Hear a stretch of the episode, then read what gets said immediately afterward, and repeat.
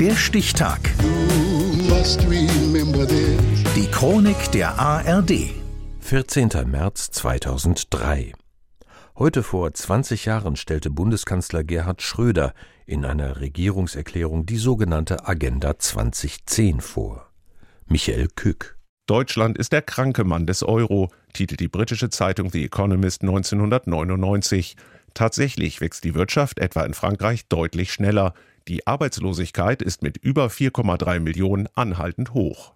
Es braucht daher mutige Reformen, sagt die rot-grüne Bundesregierung, allen voran Bundeskanzler Gerhard Schröder.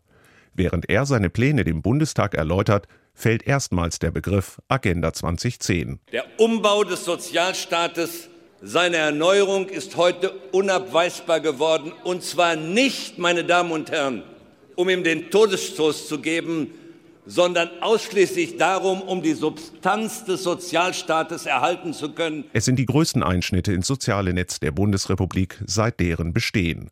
Unter anderem soll es etwa das Arbeitslosengeld künftig, außer für Ältere, nur noch höchstens ein Jahr lang geben, unabhängig davon, wie viel und wie lange vorher in die Versicherung eingezahlt wurde. Das dann folgende Arbeitslosengeld II, später besser bekannt als Hartz IV, wird auf das Niveau der früheren Sozialhilfe gedrückt, die Arbeitslosenhilfe wird abgeschafft. All das, argumentiert Schröder in mehr als 90 Minuten, soll die Motivation für Arbeitslose erhöhen, einen Job anzunehmen. Wir werden, meine sehr verehrten Damen und Herren, Leistungen des Staates kürzen, Eigenverantwortung fordern und mehr Eigenleistung von jedem Einzelnen abfordern müssen.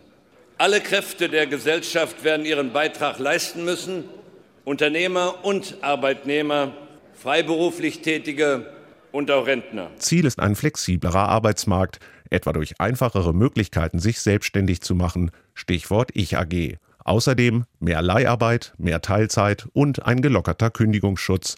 Schröder spricht von fördern und fordern. Niemanden aber wird künftig gestattet sein, sich zu Lasten der Gemeinschaft zurückzulehnen. Wer zumutbare Arbeit ablehnt, und wir werden die Zumutbarkeitskriterien verändern, der, meine Damen und Herren, wird mit Sanktionen rechnen müssen. Auch wenn sie später anders urteilt. CDU-Oppositionsführerin Angela Merkel zeigt sich in ihrer Antwort auf Schröders Rede wenig überzeugt. Der große Wurf für die Bundesrepublik Deutschland ist das mit Sicherheit nicht. Von SPD und Grünen gibt es dagegen stehende Ovationen von einigen Abgeordneten aber sicher mit Bauchschmerzen.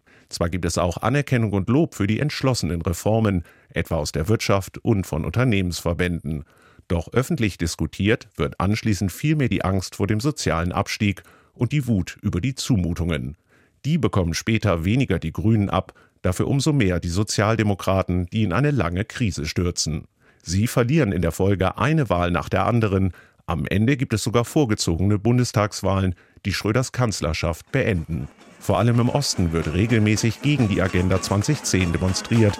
In Berlin mit 100.000 Teilnehmern. Und Arbeiterpartei, die SPD. Diese hier nicht. Die sind, die sind, das sind echte Verbrecher. Auf jeden Fall haben sie die Arbeiter verraten, die Arbeiter in Deutschland. Tatsächlich weniger Arbeitslose, Dafür aber auch deutlich mehr unsichere und schlecht bezahlte Arbeitsverhältnisse sind später Folgen der Agenda 2010, deren Eckpunkte Bundeskanzler Gerhard Schröder in einer Regierungserklärung dem Bundestag erläutert hat. Das war am 14. März 2003, heute vor 20 Jahren. Der Stichtag. Die Chronik von ARD und Deutschlandfunk Kultur. Produziert von Radio Bremen.